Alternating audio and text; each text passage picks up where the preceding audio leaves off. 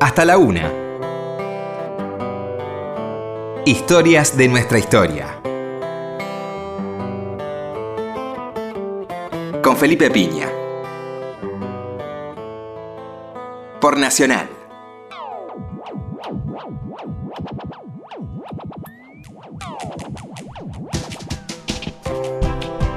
Hola, muy buenas noches, ¿cómo le va? Acá estamos nuevamente en Historia de nuestra historia. ¿Qué tal, Roberto? Hola, Felipe, buenas noches. Bueno, estamos aquí con un querido amigo que cada tanto nos visita. La verdad que un lujo tener a Ranan Rein. ¿Cómo estás? Buenas noches. Bien, bien, gracias por invitarme. Bueno, y esta vez con un libro muy sorprendente, Los muchachos peronistas árabes. Eh, pero bueno, la verdad que tenerlo a Ranan acá y no preguntarle algunas cosas que no tienen exactamente que ver con el libro. Después, obviamente, hablaremos del libro. Pero no sé si viste mm, el estreno de Netflix sobre el caso Eichmann. No sé si lo viste. Eh, no lo vi, escuché hablar de, eh, de esta eh, eh, película, leí algunas notas al respecto. Eh, debo decir que eh, lo que se dice allí, y lo digo con cautela porque insisto Sí. que no vi la película misma, eso no cambia mi visión sobre el tema eh, de la entrada de criminales de guerra nazis en la Argentina. ¿Qué cuál y- es?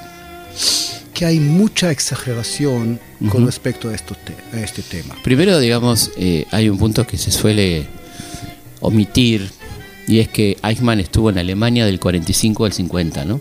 Sí, Esos cinco años pasan como inadvertidos y es muy raro, ¿no? Que se le escapara a los servicios ingleses. eh. no tan raro, no fue el único que eh, Claro, se digo escapó. raro en el sentido de que llama la atención, ¿no? Sí, llama la atención. Sí. Y yo desde siempre he dicho que este tema hay que eh, eh, verlo desde una perspectiva eh, comparativa. Bien. ¿Entraron demasiados criminales de guerra nazis eh, eh, acá? Sí. Entraron también en los Estados Unidos, en la Unión Soviética, en Sudáfrica, en Canadá, en, en muchos otros Países. Brasil. Claro.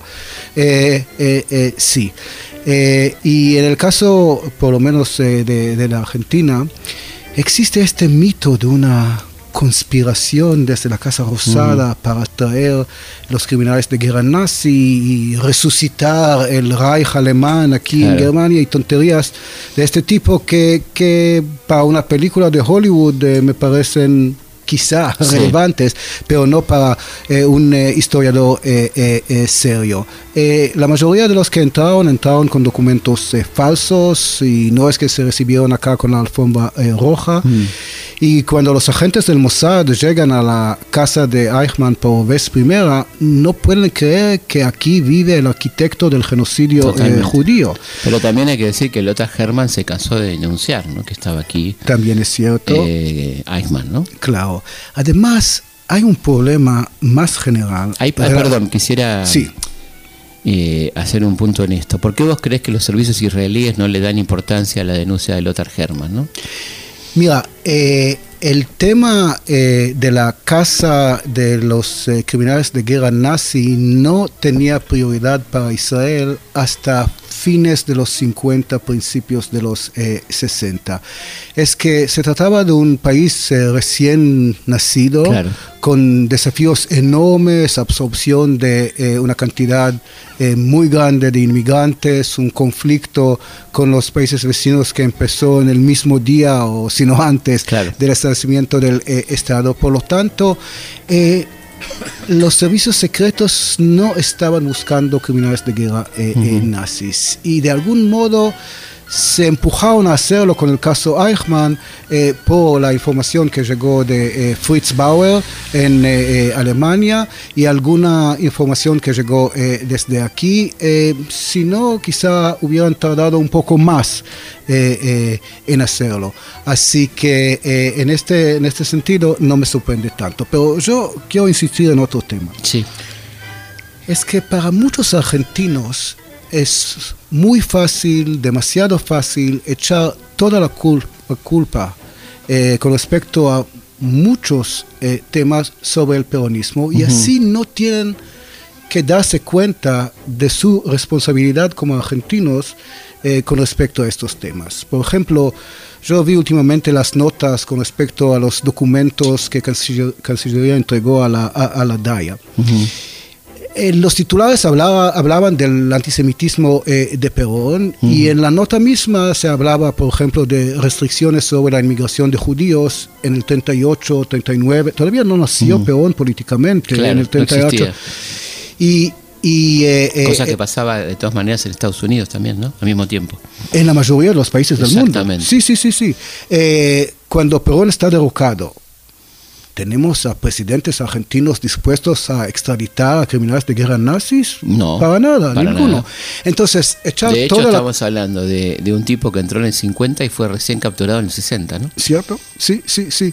Entonces... nada más y nada menos que el arquitecto de la solución final, ¿no? O sea, Sí, así es. Entonces, echar toda la culpa Mm. sobre el peronismo es demasiado fácil y, y así la gente escapa de, de- de- de pensar en, en- en- en procesos eh, eh, eh, de, de- de suma importancia en este país. Así, la declinación argentina empezó con el primer peronismo. Total. Así, Eh, es un simplismo Sí. que, que, que la Es una falta que- de respeto a la inteligencia. Así es, exactamente, así sí, lo digo. Sí, completamente. Y, y tu posición con respecto a esto de los criminales, porque el otro día, eh, mirá vos, casualmente estaba buscando, estoy haciendo libros sobre Carlos Gardel, Ajá. y buscando material fotográfico de Estados Unidos, donde él estuvo en los años 30, me topé con una cosa increíble, que te lo, seguramente lo sabes y no te lo paso con mucho gusto, un acto mucho más importante en el Madison Square Garden que el acto de Luna Park, con insignias nazis, que no sé si estás enterado, en Sí, Nueva sí, York, sí. que no tiene ninguna difusión. No. El acto, el, el acto que se difunde en el mundo es el acto nazi de Luna Park, no así el del Madison, que fue mucho más importante. Mira, eh, Digo, es, es como muy sesgada, ¿no? La, la manera de verlo. No para Claro. culpar a nadie, porque en esta estupidez de la de las dicotomías entramos en que si uno habla de uno, disculpa. Acá no disculpamos a nadie, digo, pero ¿por qué no se habla del acto del Madison Square Garden, no? porque allá eso no sirve para fines eh, políticos eh, contemporáneos. Claro. En el caso argentino, Sí, sí, todo no. este debate tiene fines políticos actuales. Totales. Nadie, nadie, estoy exagerando, pero casi nadie está interesado en lo que pasaba en los 30 y 40. Total. Aparte de ponerle que nadie va a decir que, que Trump es nazi, por ejemplo. Por ejemplo. Más allá de que esté a la ultraderecha, pero no, no, no podríamos vincular ese acto con Trump, por ejemplo. Eh, exactamente. Claro. Y si uno piensa en la integ- integración de los eh, judíos en Estados Unidos en los 30 y en la Argentina en los eh, eh, 30, acá se integraron mucho mejor. Inmediatamente. Tantos clubes eh, no, no, no dejaban acceso a, a- a judíos en los Estados Unidos, mientras que acá sí podían eh, eh, entrar. Tantas universidades no Exacto. dejaban entrar a profesores judíos, mientras que acá sí podían. Me eh, acuerdo de la hermosa anécdota de nuestro querido Grucho Marx con Ajá. la hija, Sí. que le manda una carta a un club que no, no la dejaba ingresar a la piscina porque era judía y él dice, le pido que la dejen entrar hasta la mitad del cuerpo porque es medio judía, porque la madre es católica.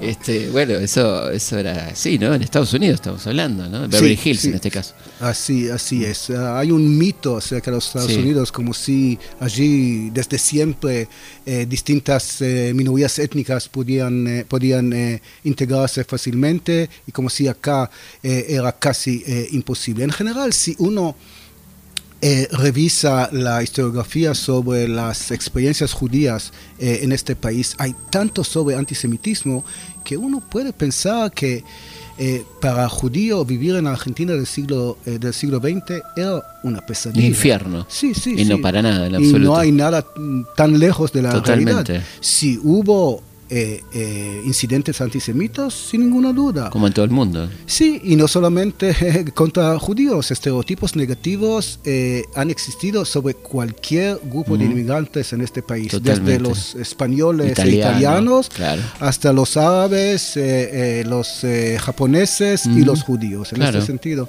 no hay mucha diferencia. Es cierto. Sí. Y este, a mí me impresionó mucho esas fotos que vi del Madison, porque la verdad que fue la primera vez que la vi y me parecía impresionante, ¿no? Que no se difunda.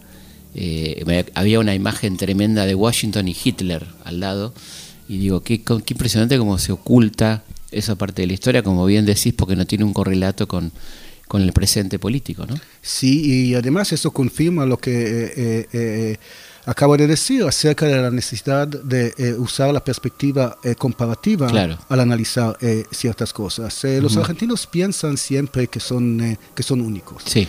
Y son únicos, pero también los peruanos son únicos, Los y los mexicanos, y los israelíes, etcétera. es una condena, ¿no? Es una condena tremenda que esta, esta búsqueda de la originalidad que nos, nos mata, ¿no? Sí, que nos, sí, nos- nos sí, mata. sí, en muchos eh, eh, sentidos.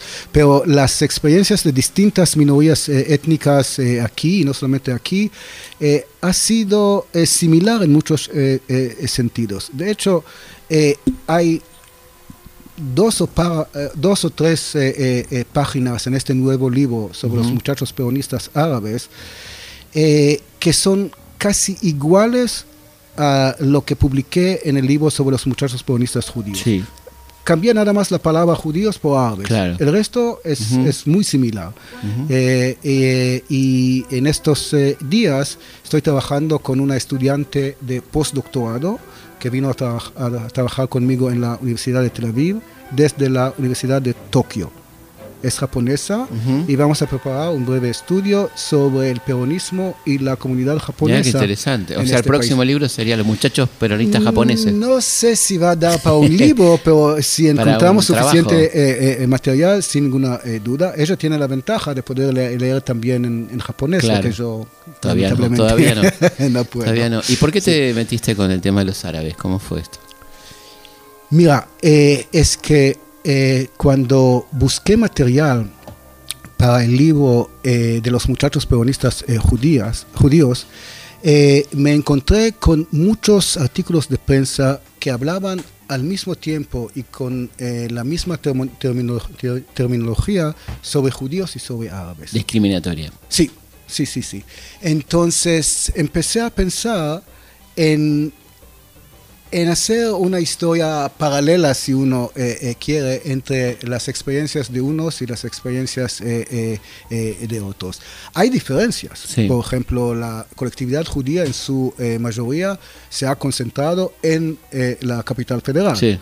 Eh, sin embargo, los inmigrantes eh, árabes se eh, dispersaron en- a lo largo y lo ancho Sí, de, de- sobre de- todo en el norte, ¿no? En Tucumán, Santiago del Estero, La. Rioja, Catamarca, pero también en Neuquén Ujú. y han dejado un impacto eh, eh, muy importante. Entonces, eh, yo quería ver si lo que afirmé en el libro sobre los judíos también tiene eh, validez, digamos, para el caso de esta minoría étnica.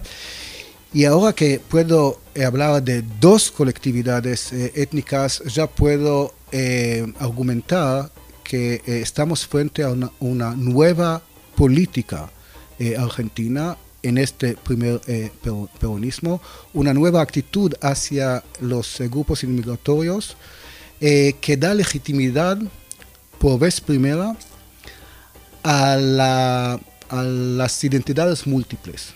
Es decir, si antes del peronismo y después del peronismo se vio con mucha sospecha un componente identitario étnico, para Perón no se trataba de ninguna contradicción. Uno podía ser un patriota argentino y tener lazos culturales, eh, eh, lingüísticos, eh, emotivos con su país eh, eh, de origen. Sí. Nunca hablaba en términos de eh, doble lealtad, Mm. esta eh, retórica de la extrema derecha Claro. argentina. Al contrario, vio a veces un valor agregado a estos inmigrantes no europeos o no católicos que podían aportar también en manera adicional al cultivar relaciones entre Argentina y sus países de origen. Mm. Claro. Por eso envió como primer embajador eh, a Israel a un argentino de origen judío. Fue uno de los Por primeros eso- países en reconocer Estado de Israel, ¿no es cierto? Sí, por eso envió a, a la, a la República Independiente de Siria Mm. un embajador de origen árabe y lo mismo hizo en el eh, Líbano. Así que eh, me parece que si uno piensa en este camino eh, de la Argentina hacia una sociedad multicultural y multireligiosa, el primer peronismo es digamos, la etapa clave Ujú. eh, eh, eh, en este eh, proceso. Y un gran desarrollo de la colectividad judía en esos años, ¿no? sí, Todos sí, los sí. clubes, el Betam y todos esos Sí, clubes. sí, sí, sí. El Eh, Summerland y todo eso, ¿no? Claro, muchas de estas eh, asociaciones. Y Y, y que no él- fueron en absoluto molestadas, sino al contrario, ¿no? Digamos, estimuladas en un punto. Exactamente. Y mientras que la mayoría de los libros hablan de la inclusión de eh, las clases populares, digamos, eh, eh, en, en- en la política y en eh, la nación, muy poco se ha escrito sobre la inclusión de, y el esfuerzo de inclusión de eh, colectividades eh, Ujú. étnicas. Que Y fue un momento, recordemos, de alta inmigración, pero era la, la segunda posguerra, ¿no es cierto? así es. Porque Y- eso no es un detalle menor, ¿no? O Claro, sea, claro. Y, y este valor, si querés, de eh, incorporar a las minorías étnicas ha caracter- caracterizado a todas las corrientes peronistas. Entonces se nota en el primer peronismo, se nota en el menemismo, se nota en el kirchnerismo. En ese sentido hay una continuidad. Claro.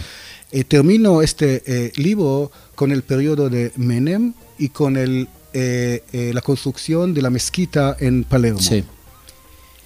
Es la culminación de un proceso que empezó en el primer peronismo. Hay una ceremonia en el año 50 eh, y Perón está presente para col- colocar la piedra fundamental de la primera mezquita en Buenos Aires. Es decir, Perón en el año 50 da- ya entiende la necesidad de incorporar en el paisaje urbano de Buenos Aires una, mezquita. que no existía. Al- no existía. Al final este proyecto no, eh, no se concretó, no, No, se materializó. tiempo, quizá por ahí. Y también porque hubo lo- los fondos que Egipto eh, prometió no llegaron, Ah. no importa. Pero en ese sentido, Menem cumple eh, eh, o salda una deuda del peronismo con Claro. los mu- musulmanes desde los años eh, 50. 50.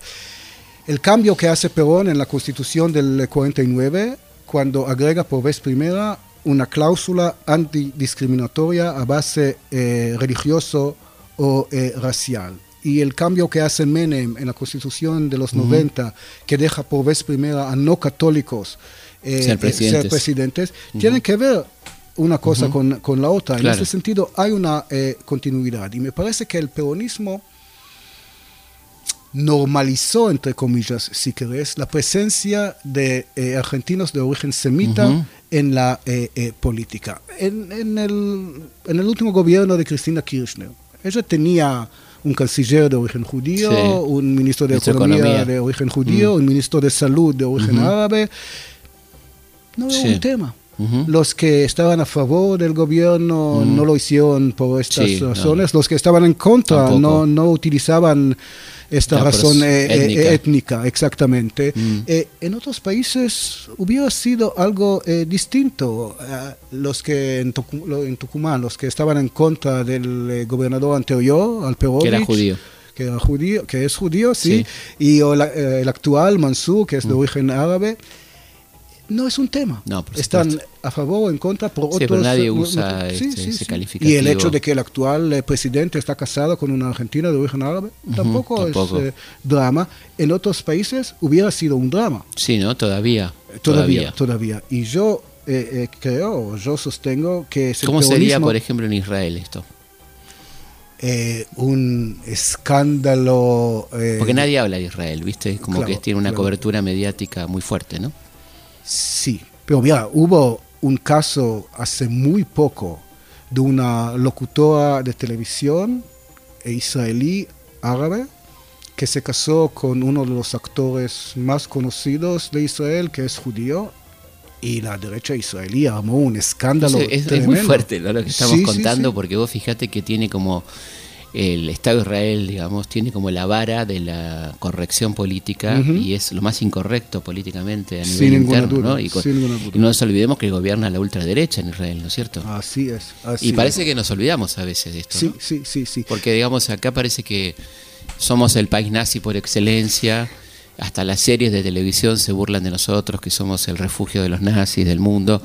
Pero no se habla de la moral del gobierno israelí, ¿no? Que, que Y de- aparte hablas de- de Israel muchos otros países. Y te convertís en antisemita automáticamente. Vos llegás a criticar. Mm, no. No, no, no, por supuesto que no, pero digo, para el común, Sí. Eh, vos cuando criticás la política del Estado de Israel te convertís en antisemita.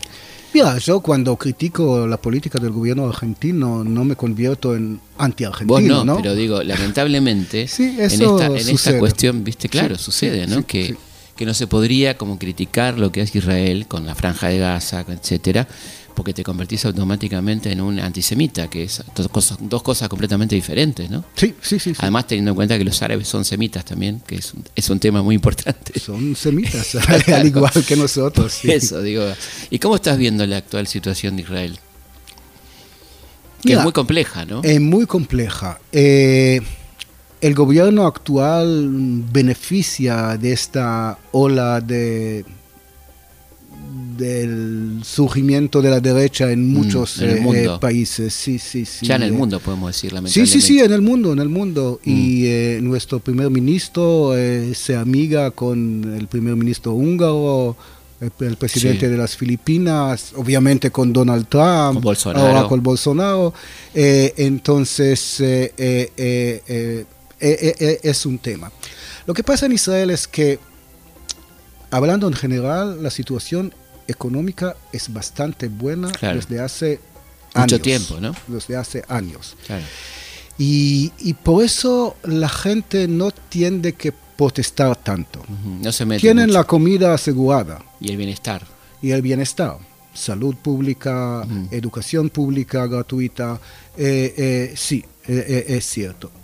Eh, al mismo tiempo, con respecto a este tema clave y fundamental de, los, eh, de las relaciones con el palestinos, estamos en un callejón sin salida. No vemos ni la capacidad ni la voluntad por parte del liderazgo israelí por un lado y palestino por Claro. otro lado a llegar a un eh, a, a volver a dialogar. Ni, ni hablo de un acuerdo eh, eh, en este eh, momento. Hay como un amor, ¿no? En esos extremos Sí, se necesitan, sí, ¿no? sí, sí, sí, sí, eh, Mm. ex- exactamente. Mm. Ahora, el actual, eh, el anterior presidente de los eh, Estados Unidos eh, al principio provocó muchas esperanzas. De hecho, le dieron el premio Nobel de la Paz. Sí. Antes de asumir prácticamente. Y, y al final, cosa por lo menos en el Medio Oriente, no hizo Nada. prácticamente nada. Nada. nada. Yo creo que fue uno de los premios de la paz más absurdos de la historia, ¿no? Sí, sí. Porque una persona que no había asumido prácticamente. ¿no? Inentendible. Inentendible. Sí, sí. ¿Por qué le dieron el premio de la paz a, a un tipo que ni, ni había llegado a cuánto tiempo de gobierno? ¿Meses? Sí, meses. Claro.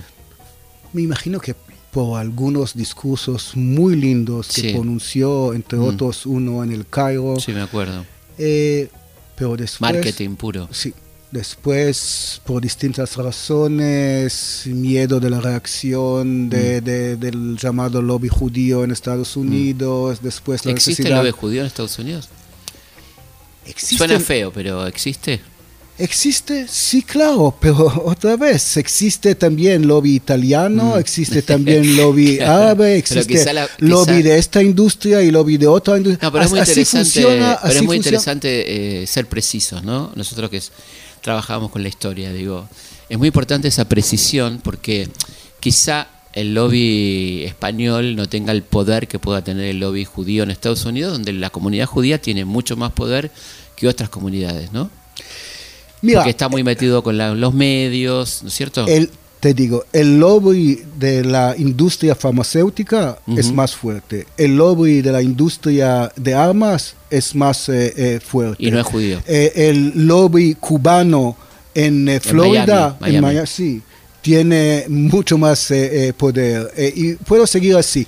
La, la política norteamericana funciona de esta manera. Pero y sí, claro, también le- hay lo- lobby judío. Y uno- sorprende. Claro, porque a uno le llama la atención, por ejemplo, que un presidente vaya por su cuenta, por encima del presidente de Estados Unidos, hablar al Parlamento como ocurrió, ¿no es cierto? Sí. Con Netanyahu que fue a hablar al Parlamento, digamos. Eso- no me imagino un presidente de Latinoamérica que pueda ir a hablar al Parlamento de motu propio, ¿no? Sí, pero no sé si es por, eh, eh, por el lobby judío. Mm. Tiene que ver para mí más con el lobby de los eh, evangelistas, por ejemplo. Que están Estados muy Unidos. asociados a la derecha israelí también. Sí, sí, sí. Ideológicamente, sí. aunque sea, Sí, ¿no? sí, sí, sí. Claro, Exactamente. claro, claro. Así es. Entonces, hay mucha exageración Mm. En la descripción de este eh, lobby judío, Sí, pues lobby que, que judío existe sin ninguna Sabemos quién los son los que dicen lobby judío, ¿no? Por supuesto. Con qué intenciones lo dicen. Exactamente. Entonces, pero bueno, quizá describe algo de cierto eh, dentro del horror de quien lo dice. en, eh, en muchos mitos hay un grano de verdad, ¿no? Claro, porque digo, suena, suena nazi, Claro. pero quizá eh, haya algo de verdad, ¿no? En, en- Sí, sí, en ese poder que tiene la comunidad judía norteamericana, que es muy poderosa, por cierto, ¿no? Hay judíos que tienen poder eh, económico, Claro. eh, que presencia en los medios, Ujú. sin ninguna duda. Claro. Eh, no es que todos los judíos son ricos, No, ni en claro, Estados bueno, Unidos eso ni en otros eh, es muy importante países. aclararlo, siempre Claro, aclararlo. eso, Sí. eso, eso. Ni que toda la gente que habita en Israel está de acuerdo con lo que hace el presidente, ¿no Así cierto? es, Como no toda la gente que está acá está de acuerdo con lo que hace Macri. Claro, claro, claro. Entonces eh, es O- interesante esa y- y- distinción. Y, la, la dirigencia de la comunidad judía organizada aquí no necesariamente representa a todos Claro. los argentinos de origen judío, ¿no? Exactamente. Ah, sí, sí. Vos, este, bueno, te, te- te uso, perdón, eh, pero la verdad que es muy, muy lindo tenerte acá y ocurre cada tanto. ¿Cuál es tu visión de los atentados en Argentina, de tanto la DAIA como la AMIA? ¿Cómo lo ves? Mira, no tengo una buena respuesta. Mm. Hay muchas o cómo cosas. se ve desde Israel, ¿no? Eso. Mira, desde Israel se ve como eh, una operación sirio-iraní, eh, un intento de, eh, eh, em, de venganza que no podían realizar en el Medio Oriente, Oriente mismo y estaban buscando en un lugar lejano lugar y fácil. fácil, Mm. como eh, eh, la Argentina. El tema es que le convenía mucho en aquel momento a, a Israel y a la Argentina echar toda la culpa sobre Irán. Claro. Eh, no, no sé qué decirte. Yo soy, en este sentido, un historiador muy conservador que busca pruebas. Claro, como tiene que ser, bueno. No sé si Y- conservador, no, profesional por lo menos. Claro. Y, y como no tengo acceso a mucha documentación de los servicios de inteligencia argentinos, israelíes o norteamericanos, todavía me quedan muchas dudas de, eh, de Mm. todo tipo. Sí. Eh, desde, eh, desde acá hasta especular qué pasó exactamente, no lo sé. Está bien claro que hubo cierta decepción en Irán y en Siria con el eh, gobierno de Menem. Claro. Eh, el giro que hizo Menem en, la política exterior, eh, Argentina, su aline- alineación con los Estados Unidos, el rechazo de algunos acuerdos previos eh, en materia de, de la industria nuclear, todo eso, el hecho de que se fue a visitar al Estado de Israel antes de visitar a Siria Claro. u otro país eh, eh, árabe, todo eso provocó cierta frustración en eh, varios países eh, árabes, incluyendo Irán eh, y, y Siria. Pero decirte si por eso Mm. o para vengar algún, eh, alguna liquidación de un líder palestino por parte de Israel, no te Claro. puedo decir. Sí, es una cosa que sigue en el misterio, ¿no? Sí, sí, exactamente. Es muy raro todo lo que pasó. Y, Muy y dos atentados además, ¿no? Dos atentados y con muy poca diferencia de tiempo. Sí. Ujú. 92, 94. Exactamente. Sí. Y el último tremendo, ¿no? 130 muertos, un poco más. Y seguimos sin saber qué pasó. Es como muy extraño. Muy Y extraño. además la- la- el comportamiento de la dirigencia de, de la AMIA, que fue bastante, con per- personajes como Veraja, ¿no? Que sabrás. Hay, hay mucho para investigar aquí. Sí. Eh, Ahora, es loco porque cada año sale un libro y ninguno aclara nada. ninguno aclara Yo he nada. leído no sé, seis libros y no me aclaran nada, no me dicen nada. Por eso Es tremendo. ¿no? expreso esta cautela y no Sí. quiero emitir juicio porque no tengo los instrumentos necesarios para. No me para pasa eso, hacerlo. sale un libro, lo leo con entusiasmo y bueno, me voy a enterar, no me entero de nada. Terminamos siempre en la policía bonaerense, que los servicios, que Irán, que el, y nada más, pero no sé qué pasó, Sí, no se sabe qué pasó. es cierto. Bueno, vamos a hacer una pausa y seguimos charlando enseguida con Ranan Rein esta noche de madrugada del sábado. Hasta la una.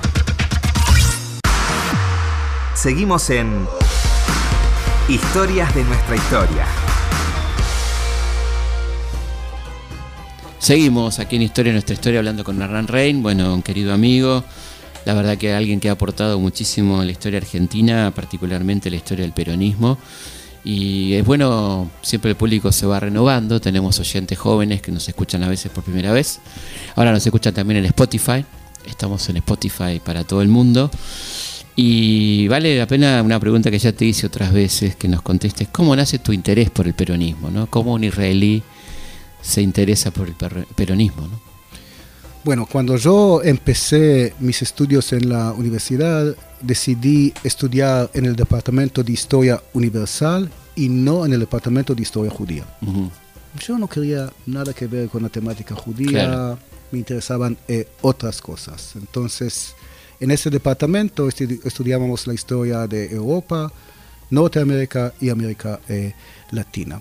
Y yo, bajo la influencia de un profesor eh, mío, que después se hizo eh, embajador y luego canciller en el gobierno israelí, empecé a estudiar la historia española del siglo XX. Que tiene mucho que ver con la comunidad judía, hombre la historia anterior, mejor. No, no, no, la, anterior. Ah, claro, la anterior. yo, trabajé, sí. La española del siglo XX muy poco que ver en realidad, ¿no? exactamente. la Segunda República, la Guerra mm. Civil, la dictadura de Franco. Y en algún momento tenía que elegir un tema para mi tesis doctoral y vi algunas referencias en varios libros a una alianza que existía entre Franco y Perón en aquel momento, te hablo de mediados de los años 80, todavía no existía ningún libro o ningún texto académico sobre las relaciones entre Argentina y España entre mediados de los 40, digamos fines de la Segunda Guerra Mundial y mediados de los 50. Entonces decidí eh, concentrarme en este eh, tema. Efectivamente, escribí la tesis doctoral, la publiqué como libro, primero en Estados Unidos, luego en España y después eh, en, eh, eh, en, la Argentina. Para preparar esta tesis doctoral, venimos a vivir primero un año en España y trabajar en archivos, en centros de documentación, y después vinimos para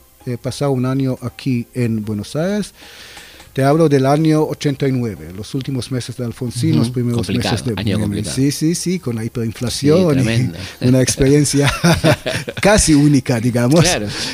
Eh, y me, fasciné por la sociedad argentina y me quedaba bien claro que para poder acercarme a, esta sociedad, para poder entender mejor algunos procesos políticos, eh, sociales, culturales, era imprescindible estudiar eh, la historia del movimiento peronista que ha dejado, ha dejado una impronta tan dramática eh, en esta eh, sociedad.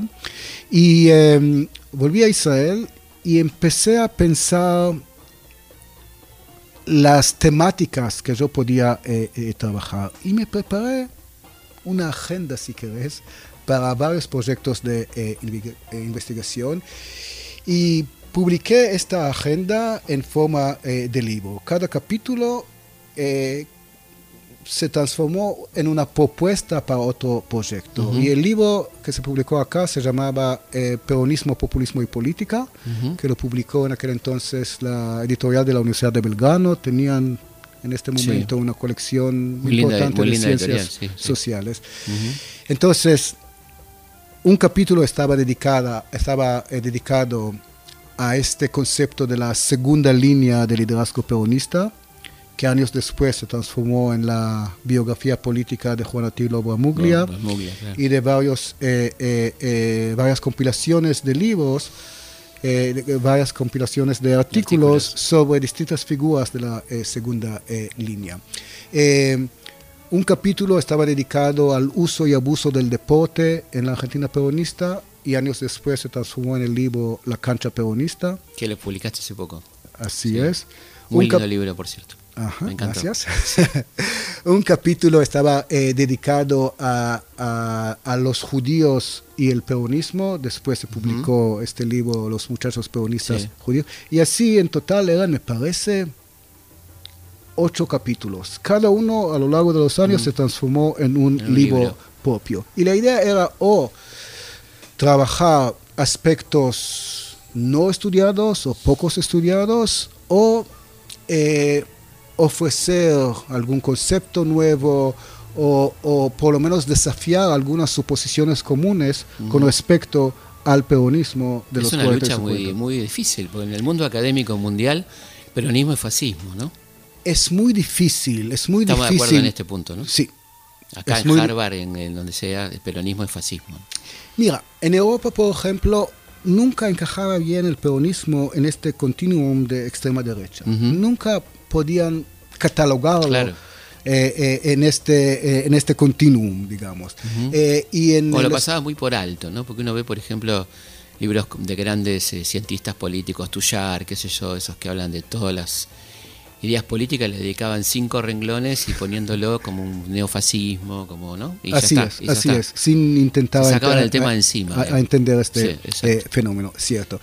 Y con respecto a, a, a las reacciones y comentarios eh, eh, que provocan eh, mis libros acá, para mucha gente es difícil digerir, digamos, mis textos. Primero, la gente necesita saber si soy peronista o no. Y yo me niego a... No tenés por qué ser peronista. Claro. Yo me niego, yo digo, eh, eh, eh, eh, yo soy un outsider. Claro. Y Como si yo- uno fuera del argentino del Likud, digamos. Claro. Así es. Claro. Eh, y, y- e intento analizar este fenómeno eh, desde distintos aspectos. Pongo énfasis. ¿Qué, qué cosa, lado- perdón, ¿no? pero que te interrumpa, pero tiene que ver con lo que está diciendo? ¿Qué necesidad de, de, cat- de catagoliz- eh, catálogo que tiene el argentino, ¿no? De cate- categorizarte, definirte, encuadrarte, ¿no? Exactamente. Hay una Sobre todo que la gente tiene una visión binaria. Binaria, completamente Eh, binaria. eh, y, y- y todo en blanco y negro. Claro. Y de repente aparece un muchacho, ya no soy muchacho, pero un Sí. muchacho. Y, Vos le complicás y- la vida a mucha gente, sabés, ¿no? Exactamente. Sabés que le complicás Sí, la vida. sí, Está sí, buenísimo. sí. eso. Espero Está buenísimo. que sí. A mí Está me buenísimo. encanta enca- A mí me encanta. Porque que un, que un, eh, un israelí un judío diga lo que vos decís es muy interesante. Eh, Porque se espera todo lo contrario, ¿no? Eh, sí, Claro. Sí. Entonces, cuando yo hablo por un lado del impulso democratizador del peronismo y por otro lado de- del impulso eh, autoritario, Mm. la gente me dice... Pero entonces- bueno, eh, eh, exactamente, pero entonces es que la gente quiere historias limpias, Sí, entre sí, comillas. sí. Pero era bueno o era malo.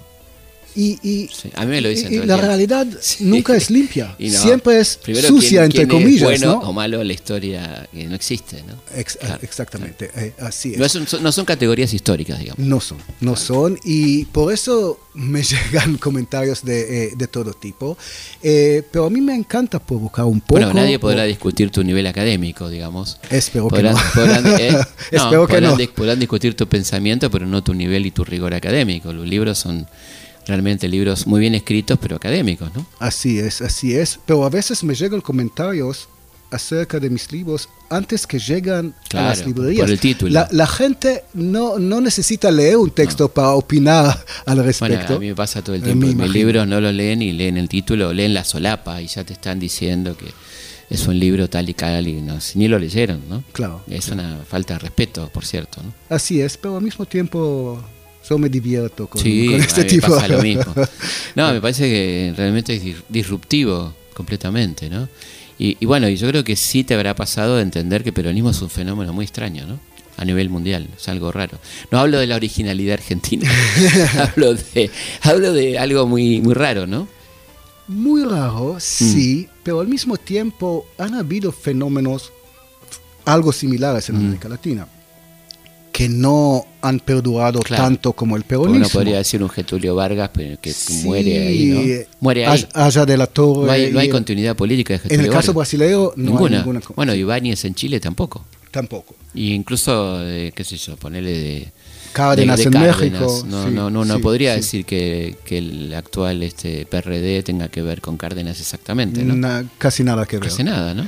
Eh, el aprismo sí, tenía una vida algo más eh, eh, larga, digamos. Sí, en ese sentido, el, el peronismo, digamos, si aceptas el concepto del populismo, Mm. que es problemático, pero tiene su utilidad, Sí. digamos, eh, entonces es el movimiento populista eh, latinoamericano que ha sobrevivido más que Claro. cualquier otro. Sí, eh, A mí me parece que, no sé, me parece muy interesante este momento para discutir el concepto de populismo, que cada vez uno lo va asociando más a la derecha que a la centroizquierda, ¿no? No sé si Sí. estás de acuerdo, ¿no?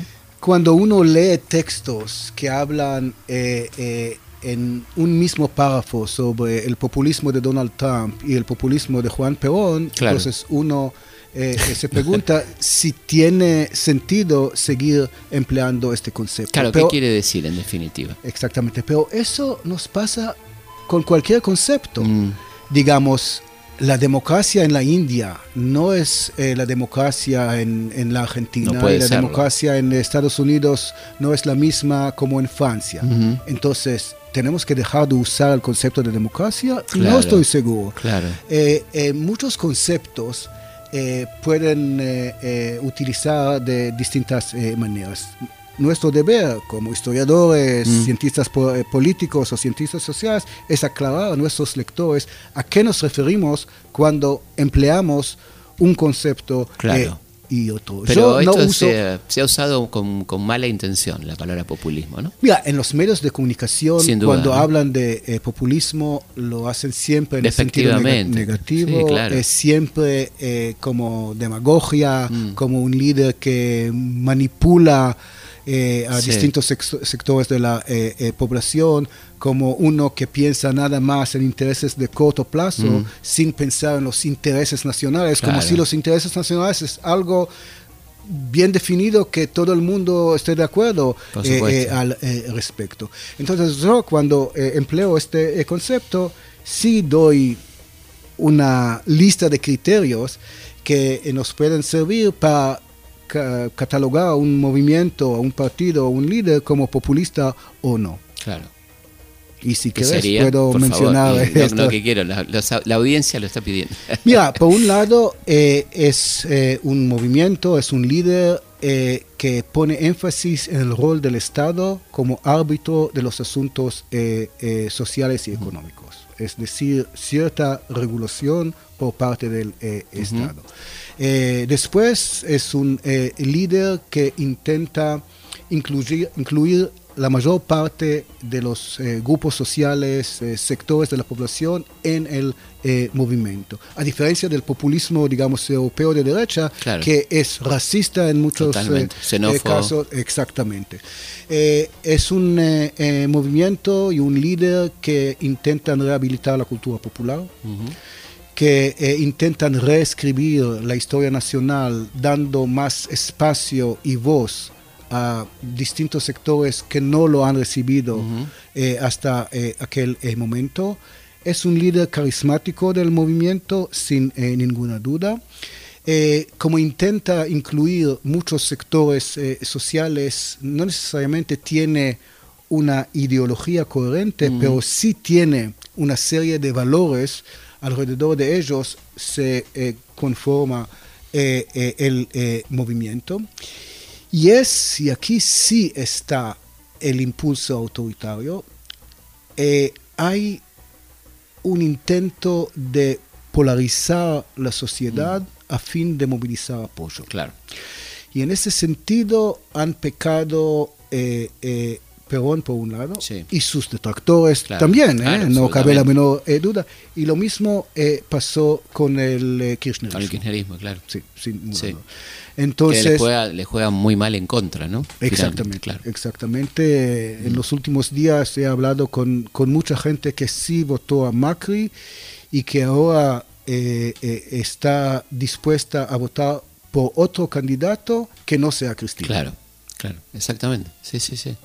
Sí, esa polarización termina siendo tremendamente negativa, ¿no? Sí, Esa sí. construcción de un enemigo de la que tanto habló la CLO, por ejemplo, y que me parece que le creó una falsa imagen al, al populismo, ¿no? Así es. Yo así no creo es. que sea lo mejor del populismo de ninguna manera, ¿no? Eh, sí, pero Pero aparte, eso- aparte es difícil que el populismo no remita a algo despectivo, ¿no? Porque si no sería gobierno popular, ¿por qué diríamos populismo, no? eh, sí, aunque... Ya la construcción del término me parece lingüísticamente que casi habla de algo, algo peyorativo, ¿no? Cierto, aunque tiene su raíz eh, histórica. Eh, eh, en Estados Unidos teníamos en los años 90 del siglo XIX un partido populista que eh, pretendía representar los intereses de los pequeños agricultores frente a, a- a la nueva riqueza de. Wall Street y, y de los centros eh, urbanos. En Rusia eh, del imperio zarista Claro. eh, también teníamos a los populistas. Narotia Bondia. Así es, Claro. exactamente. Eh, entonces tiene su raíz histórica, pero es cierto que se ha usado sobre todo en forma negativa, lo que nos complica la vida a los Claro. que estudiamos Sí. estos movimientos.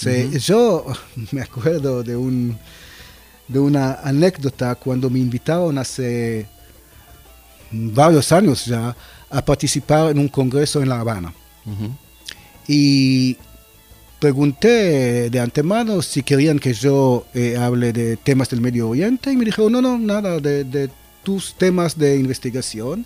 Y yo ofrecí algo sobre el populismo eh, latinoamericano y me dijeron, sí, este tema eh, lo queremos.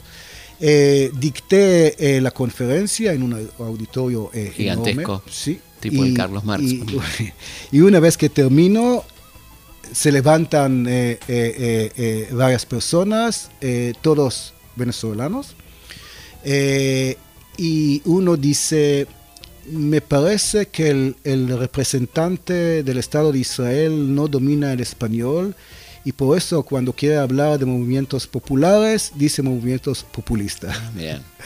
El otro eh, dijo, eh, creo que eh, este profesor vino a sembrar confusión en, centro, en el seno del movimiento revolucionario latinoamericano, etcétera, Un etcétera. enviado del sionismo. Algo así. Sí, el término eh, populismo eh, es problemático, pero a veces sí sirve para aclarar algunos aspectos eh, de un movimiento Sí. u otro. Sí, sí, es interesante el debate. Me parece que se está abriendo justamente con la aparición de estos líderes populistas, eh, que para mí Trump es populista, ¿no? Eh, tiene algunos Sí. aspectos populistas sin ninguna duda, Sí. pero su política económica y social No, no, claro. no No. es populista, pero para tiene, mí por lo tiene menos. esa cosa demagógica que, que captó, este, bueno, de hecho Y este retuvo, intento de establecer un lazo directo Exacto. con la gente, sin la mediación del aparato partidario, aún de su propio partido republicano. Sí, sí, sí, sí, como que, este, bueno, logró retener bastante bien, ¿no? Le fue bastante bien en las elecciones, ¿no?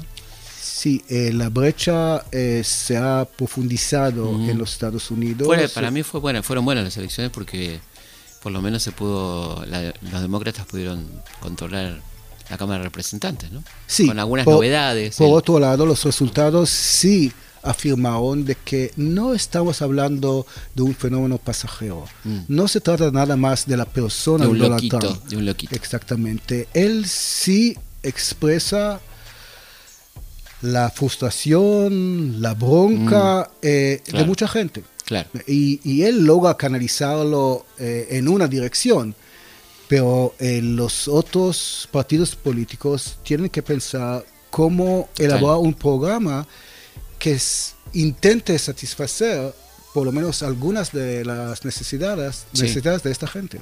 Sí, porque el nivel de exclusión en Estados Unidos es alarmante, ¿no? Es alarmante, es alarmante. Y no se habla de eso. No, no. No, no aparece como un país con pobreza, digamos, y la tiene y mucho, ¿no? Y sí, y mucha gente no puede permitirse eh, un servicio de salud decente o, o- o lograr una institución educativa eh, eh, eh, decente y, y la brecha social se aumenta cada vez más. ¿Qué nos vamos a encontrar en estos muchachos árabes peronistas? Lo que vamos a encontrar es un argumento sobre todo sobre eh, el primer peronismo como el gobierno que abre por vez primera las puertas hacia la Argentina eh, multicultural y multireligiosa de hoy en día. Que el peronismo ha dejado su impacto no solamente en lo eh, social, económico y cultural, sino también en lo étnico en este Ujú. país.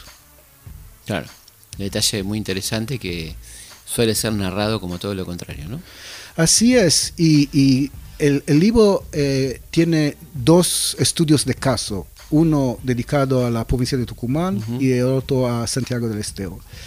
Eh, la provincia de Tucumán se consideraba un oasis radical hasta el 46 y allí el peronismo gana con una mayoría abrumante. De hecho, ahí comienza el 17 de octubre, prácticamente en los surcos tucumanos, ¿no? En muchos sentidos. Mm, Antes Y- que, que en, la- en el conurbano bonaerense. ¿no? Cierto. Y eh, los estudios eh, de, de acerca del, del Tucumán y el peronismo se centraban hasta ahora o en los obreros de la industria azucarera, Claro, la o, sí, o en la alianza con la Iglesia eh, Católica local, o en la Universidad Nacional de Tucumán y sus eh, estudiantes. Y nadie ha prestado atención acerca del rol que jugaban los turcos, Mm, los eh, de eh, Tucumán en el surgimiento del peronismo que y los su turcos eran turcos porque estaban dentro del Imperio Otomano, eran Sí, sí. sirio-libaneses, etcétera, Sí. que tenían pasaporte turco. ¿no? la ola migratoria más importante es de los años 90 del siglo eh, eh, XIX y los primeros años del siglo XX, es decir, antes del Del- la crisis de del la Imperio. crisis del Imperio Otomano. Y eran Sí, todos turcos. Y eran todos turcos, exactamente. Por eso Eh, la gente le dice turco. Hasta hoy en día. Claro, claro. Sí, hasta algunos pobres armenios eh, se llaman turcos. turcos. Tal cual. Sí, es, es irónico. Sí. Eh, ¿Y el rol cuál fue entonces de la comunidad árabe en este esta, esta cuestión tan determinante para el peronismo en Tucumán, por ejemplo? porque eh, vieron una oportunidad única de poder integrarse en el sistema político y llegar a unos cargos y posiciones eh, más importantes eh, que antes. Ahora, no digo que todo empezó con el eh, peronismo, ¿eh? Claro. El proceso de eh, eh, inserción social y política de los inmigrantes árabes empezó ya en los años 20 y 30 Ujú. con el radicalismo, Claro. con la Unión Cívica Radical. Sin embargo, con el primer peronismo hay un salto cuantitativo y cualitativo que de hecho significa casi, yo diría, una revolución, entre comillas, en el estatus y el lugar de los inmigrantes eh, árabes y sus descendientes en este país. Y eso ya fue modificando un poco la, la composición también social, ¿no? Sí, sí, sí. Y mira, eh, eh, eh, en el año 48 el peronismo tenía en la Cámara de Diputados de la Nación 200 diputados. 25 eran de origen árabe. Es una... ¿Cuántos judíos? Judíos entre los peronistas, me parece que dos, si no me equivoco. Pero sí más en- también había en el gabinete, ¿no es cierto? O las líneas medias, como decís vos. Eh, En las líneas medias, no en el gabinete. En el gabinete, Gabinete no, ni, no. ni, ni, eh, argentino de origen árabe, ni de origen eh, eh, a judío. líneas medias. Eh, o personajes eh, satelitales como Helvar, por ejemplo, ¿no? Sí, sí, Claro. sí, sí. Pero eh, eh, llega a jugar un papel importante en el segundo eh, gobierno peronista y Ujú. más aún en, el, tercero. claro. Sí, sí, no en el, eh, no en el Ujú. eh, primero. Pero vemos una inserción política eh, de los árabes que es inédita Ujú. en la historia argentina hasta eh, aquel momento. ¿Hablas de Jorge Antonio en el libro? Hablo de Jorge Antonio Bueno, no, y no, hablo de me llegó recién, no lo pude leer todavía. hablo de Jorge Antonio eh, y hablo de Carlos Menem. De Mm. Jorge Antonio hablo porque cuando estaba preparando este libro, todo el mundo me preguntó, ¿y Jorge Antonio va a Claro, estar? Claro. Entonces, sí, al final está en el, eh, eh, eh, en el libro, aunque no es el ejemplo paradigmático para la inserción de, eh, eh, de los árabes en la eh, Ujú. política. De hecho, no, nunca tenía un cargo oficial Claro, claro. sí jugó un papel no demasiado importante, pero sí jugó un papel en la elaboración del eh, primer plan quinquenal junto a José eh, Figueroa. Y Miranda. Eh, sí, aunque... Miranda fue planificador, digamos. Sí, ¿no? claro. exactamente. Eh, Figueroa la ideó. Sí, Miranda era como el eh, ministro de Economía casi. ejecutor, digamos, Claro, de algunas de las eh, eh, eh, políticas. Pero después lo que vemos es sobre todo una forma complementaria entre los eh, planes del eh, eh, primer peronismo y los intereses individuales de Jorge Antonio al establecer su imperio económico Total. aquí en eh, eh, eh, la Argentina Con la Mercedes-Benz y todo eso. con la Mercedes-Benz y después eh, la- televisores. sí, los tractores, los camiones, eh, etcétera. Y sí presta algunos servicios eh, al eh, peronismo, pero juega un papel aún más importante durante el exilio del, eh, Claro. de Perón. Claro. Primero en varios países latinoamericanos y luego España. en España, exactamente. Además como consejero prácticamente. Así es, enviado, consejero. Algunos dicen que logró insertarse en círculos peronistas al principio por su relación con Juan Duarte.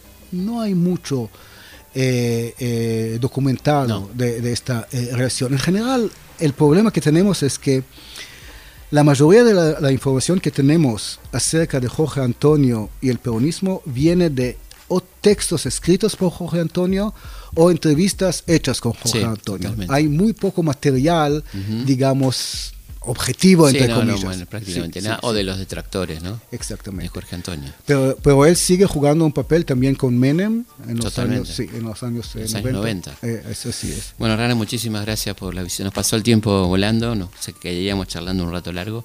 Así que muchísimas gracias por la visita. ¿eh? Gracias a Y vos. mucha suerte con el libro Los muchachos árabes peronistas. Publicado por Sudamericana. Por Sudamericana, exactamente. Muchas gracias. Historias de nuestra historia. Conducción. Felipe Piña. Co-conducción. Roberto Martínez. Producción. Carlos Zuoski. Archivo. Mariano Faini. Edición. Martín Mesuti.